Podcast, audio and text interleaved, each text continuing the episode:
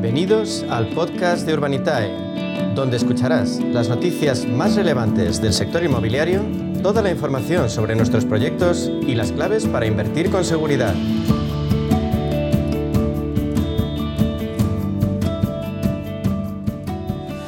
Nos centramos ahora en el ámbito del crowdfunding inmobiliario. En la media sesión lo hacemos con la compañía de referencia en este ámbito, con Urbanitae, y hablamos, de hecho, con su consejero delegado, con Diego Bestard. Diego, bienvenido, buenas tardes. Buenas tardes, un placer como siempre. Un placer mutuo, Diego. Esta semana se celebra el Salón Inmobiliario de Madrid, SIMA, y allí Urbanitae va a estar presente. Cuéntanos, ¿en qué consiste esa participación? ¿Qué objetivo tenéis en SIMA? Pues sí, nos han invitado a participar en una mesa redonda en la PropTech Expo. El PropTech, para los que no hayan escuchado la, palabra alguna vez, es pues todo, todo lo que es el movimiento de nuevas iniciativas eh, basadas en tecnología aplicadas al sector inmobiliario, ¿no? al sector del property, en inglés, el PropTech. Y bueno, nos han, eh, nos han invitado a participar en una mesa redonda en la que vamos a, hablar de si las nuevas tecnologías o las soluciones PropTech tienen soluciones reales para, para problemas estructurales del sector inmobiliario y la verdad es que bueno nuestra participación y, el objetivo es principalmente comunicar o, comentar, debatir eh, pues el problema estructural que tiene el sector inmobiliario a nivel de financiación, un poco pues eh, las previsiones que hay de cara a los próximos cinco años de desbancarización del sector promotor. De, y, y, bueno pues la necesidad de tener financiación alternativa y fuentes de financiación alternativa fiables y luego pues un poco pues eh, velar por y por, por el bien y, contar el, el, potencial que tiene el crowdfunding, que en este caso es a lo que nos dedicamos en Urbanitae y, y bueno pues comunicar que es, que es una posible solución ¿no? de, cara a la gran demanda de, de financiación alternativa que vamos a tener. Además, la semana es importante para Urbanitae porque llegan nuevos proyectos a la plataforma. Hoy mismo abrís otro, ¿verdad? ¿En qué consiste? Sí, mira, pues ayer eh, sacamos a financiar un proyecto y ya se cerró, se cerró en la misma tarde eh, y hoy mismo vamos a, comunicar, vamos a comunicar la apertura de un nuevo proyecto que se abrirá para invertir el, jueves. Y en este caso volvemos a la isla de Menorca, es el segundo proyecto que hacemos allí y específicamente en, eh, la zona o el barrio de, de Fornells, en el que vamos a, entrar a financiar con el promotor una promoción de 23 viviendas que además ya tiene mm, ocho reservas, o sea que ya está iniciada la comercialización, está funcionando muy bien. Y, la verdad es que pinta muy bien. En esa zona es pues prácticamente la última la última parcela que hay para poder construir un desarrollo residencial como este. Como todos sabemos, en Menorca pues hay muy poquito suelo. Vamos. Eh, una isla muy pequeñita. y, en este caso pues están aprovechando una, una de las últimas parcelas que hay en Fornells. Es una zona muy residencial, muy bonita. Eh, así que bueno, pinta muy bien el proyecto. Es un proyecto eh, relativamente pequeño para lo que estamos acostumbrados ya en, en Urbanita, es decir, vamos a levantar eh, un poquito menos de 2 millones de euros y todo apunta a que probablemente se cierre rápidamente como, como el resto de los proyectos que hemos hecho. ¿Y cuáles son los puntos fuertes para invertir?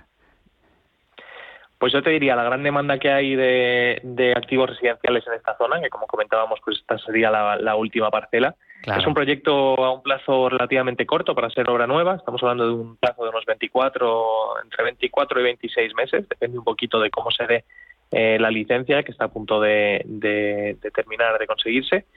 Y, y, bueno, pues las rentabilidades son muy buenas, ¿no? Según si se da el caso que tiene el promotor, tanto de gastos como de ingresos, estaríamos hablando de rentabilidades eh, pues eh, cercanas al 20% anual. O sea que, pinta muy bien eh, y esto veremos, ¿no? Lógicamente esas rentabilidades pueden variar según los costes y, los ingresos.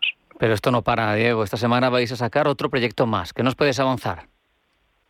Sí, vamos a preparar también la comunicación. Esperamos poder comunicarlo el, mismo jueves o el propio viernes.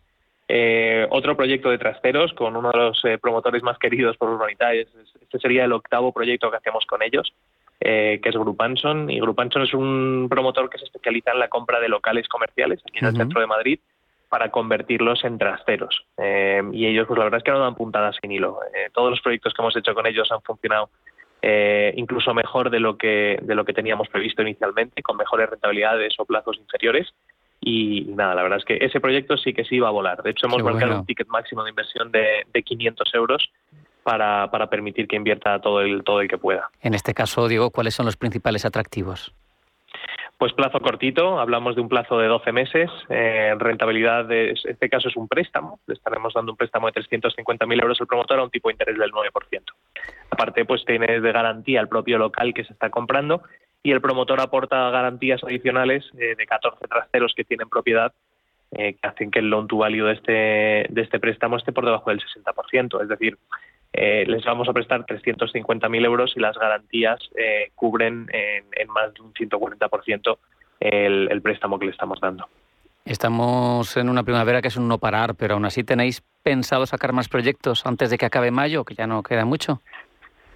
Pues mira, quedan escasos siete días más o menos. Este mes, si no me equivoco, tiene, tiene 31 días. Así que es posible. Estamos trabajando en otro proyecto para una cooperativa aquí en el centro de Madrid, dentro de la M30 también. Eh, no sé si al final dará tiempo a sacarla antes de que termine el mes, pero vamos, si no, la semana que viene seguro. O sea que arrancaremos junio con fuerza si, si no sale el día 31 este, este otro proyecto de cooperativas.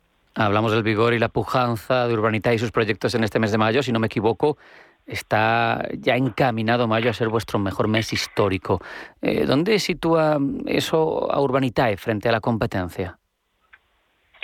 Bueno, pues dentro de lo que son las plataformas de, financiación eh, inmobiliaria, la verdad es que para que nos hagamos una idea, en, mayo eh, vamos a cerrar el mes con una producción, un volumen de inversión de entre 10 12 millones de euros y la verdad es que para, para comparar un poco entre plataformas, pues las dos, tres principales plataformas eh, que hay en el mercado, aparte de Urbanitae, entre las tres juntas eh, no llegaron a ese volumen de inversión en, todo el año pasado. Si sumas toda la producción del año pasado de estas otras tres plataformas, eh, no, suman los 12 millones. Así que, bueno, estamos teniendo un crecimiento exponencial y tenemos cerca del 80-90% del mercado, más o menos. O sea que, bueno, seguiremos en esta línea y, esperamos seguir creciendo. Y seguir creciendo aquí no se puede parar, está claro, pero por eso mismo te digo, Diego, ¿cuál es el siguiente reto para Urbanitae?